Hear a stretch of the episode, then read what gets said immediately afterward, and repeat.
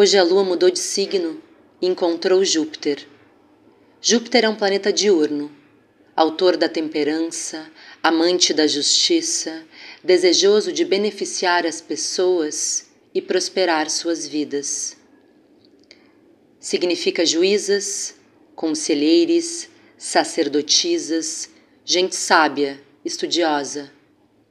Em touro, signo de domicílio de Vênus e exaltação da Lua, os saberes cíclicos dos corpos, pauta feminista, a justiça da terra, agricultura familiar, conselheiros indígenas, que assim seja.